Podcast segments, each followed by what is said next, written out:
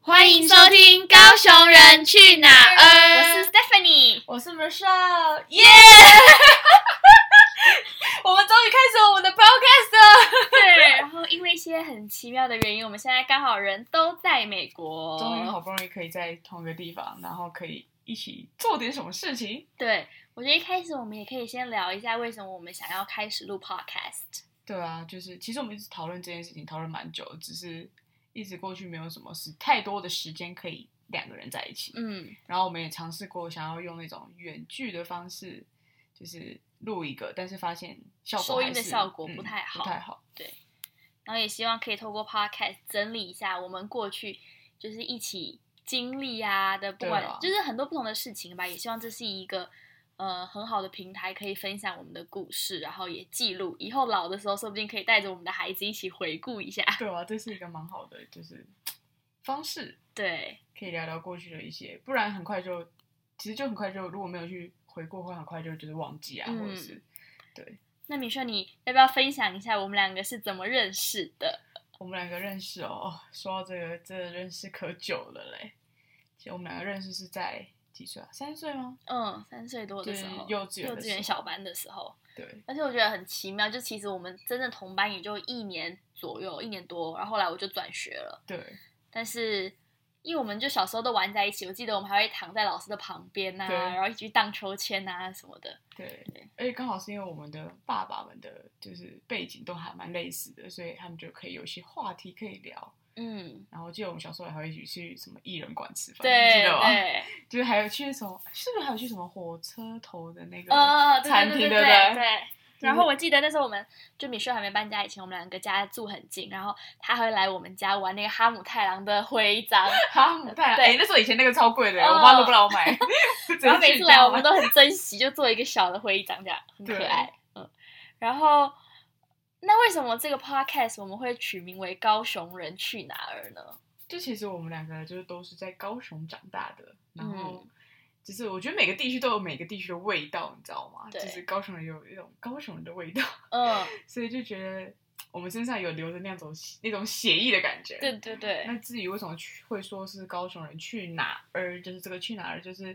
就是高雄人好，高雄好像是我们的一个故乡嘛，就是我们呃成长的地方。但是因为可能后来长大啦，或者是因为读书或工作的关系，我们就离开这个地方，嗯，所以就是好像我们，就是我们想要那种感觉是，不管我们去到哪里，我们的就是协议里面都还是的的高雄人的感觉，对你知道吗？对就比较那种而且我跟米秀，因为在好像我们选择大学也好啊，或现在我们选择的路，都跟一些人不太一样。但是我们也嗯希望，不管我们去到离台湾或离高雄多远的地方，我们都可以记得我们是从哪里来的，对，所以就取了这个名 字然后也蛮有趣的啦。高雄人的那个高跟熊，我们都把它改成就是动可物。可爱的小羊跟可爱的小 熊嘛，啊对，嗯，对，就还蛮有趣的。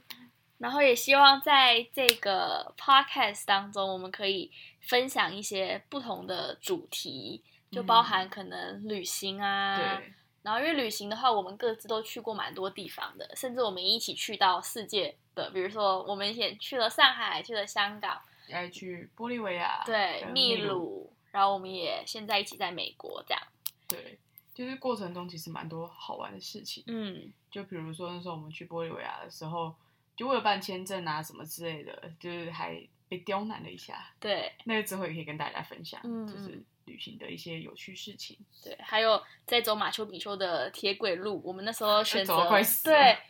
就很没有经验吧，背了一个很重的登山包，十五公斤吧，应该有十，我觉得我觉得应该有二十吧，十真的吗八二十公斤，反正很重。因为我们那时候是把我们在我们去两个快两个礼拜，哎对诶快两个礼拜所有行李都塞在里面。然后我们因为我们就想说走那些石头路，其实拿什么行李箱都不太方便，所以我们就自己背了一个超级巨无霸的一个。哦而且那时候是学生，嘛，就没有钱可以买火车票，就只能用对走的。我记得那时候坐个火车好像二十分钟就会到那个地方了，对不对？好像蛮快的。嗯，所就以我们就走一走个铁轨路，然那后就因走为了三个小对时，行李超重，所以我们又走了三个多小时，然后路途当中还要买什么可乐啊犒赏自己，就反正这些对很很好玩的旅途当中的故事，之后都可以就是呃在 podcast 里面跟大家分享。对。然后其实 Stephanie 也蛮多，就是是特别的经验吧，就是不管是她那时候那年大二的时候吧，是大二吗？对，大二去什么？去休学那一年，嗯，对，大二，就大二那年就是休学，然后去了秘鲁当就是偏乡的老师，我觉得他也蛮多可以这方面可以分享，就是对于有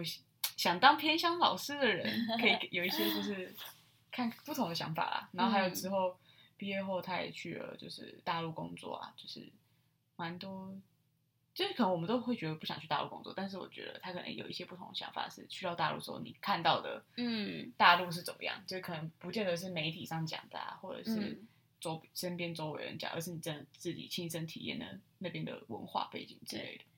然后我觉得 Michelle 的话，她也可以分享关于她的生活、婚姻生活，因为我觉 得相对于我们这一辈，她是非常非常早就进入婚姻的，甚至他们最近才刚有了一个宝宝，刚出生婚姻没有多久。对， 就婚姻呢，到底进入婚姻真的是地狱吗？还是你是可以真的很幸福的开启一个新的篇章？我觉得也还蛮期待女秀可以透过 podcast 就是分享一下她的怎么样去经营她的婚姻，因为每一次看到她跟她老公的相处，我觉得都是有很多很值得我学习的地方吧。就是他们在一起这么多年了，几年啊啦、今今年哎、今年好像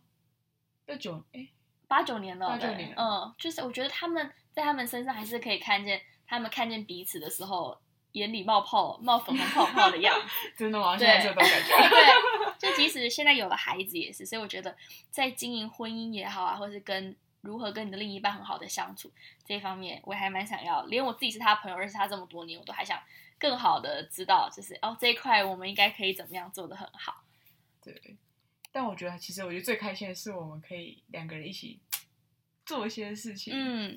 尤其我们刚好都差不多二十五岁嘛，对就会觉得好像二十五岁的女生会不会因为年纪给我们的一些框架，觉得嗯二十五岁这个年纪，你应该要做些什么？你是不是应该有一个很稳定的感情，或是你是不是应该很稳定的工作？对，你是没不错是哎应该怎么样怎么样怎么样？就这个社会给我们很多不同的对就是框架吧。我觉得嗯社会好像就好像告诉我们说，哦，大学二十二岁毕业之后好像就要干嘛，就要找嗯一份工作。然后二十五岁你可能要到什么样的位置，然后几岁之后你可能要结婚，就好像这社会给我们的一个行程表，告诉我们说我们好像应该要怎么做。嗯，但当好像跳脱这个框架的时候，我觉得有时候连我自己刚开始都会觉得我好像是一个怪人，或对者是我好像不符合这个社会上的期待。嗯，但其实我觉得每个人的情况跟每个人状况都是不太一样的，没有所谓的一定好像就要怎么样。所以我觉得在如果说以一个普通的人来看我跟 Michelle 的生命，可能会觉得我们在走一条很不一样的路，对或者是可能没办法奇怪被的路 长辈接受的路。我觉得我们这一路走来，真的是有很多面对很多很质疑我们的声音吧。对，但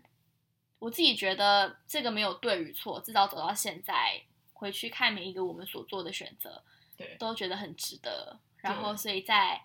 也希望透过高雄人去拿这个平台，可以把我们以前在那些很艰难的情况下面所做的决定，那时候的心情跟大家分享。对，我觉得嗯，蛮好。对，所以也希望大家继续一起跟我们冒险，然后也锁定就是每一每一周，我也现在还不知道我们会上几次。 所以这一次就结束了， 没有啦。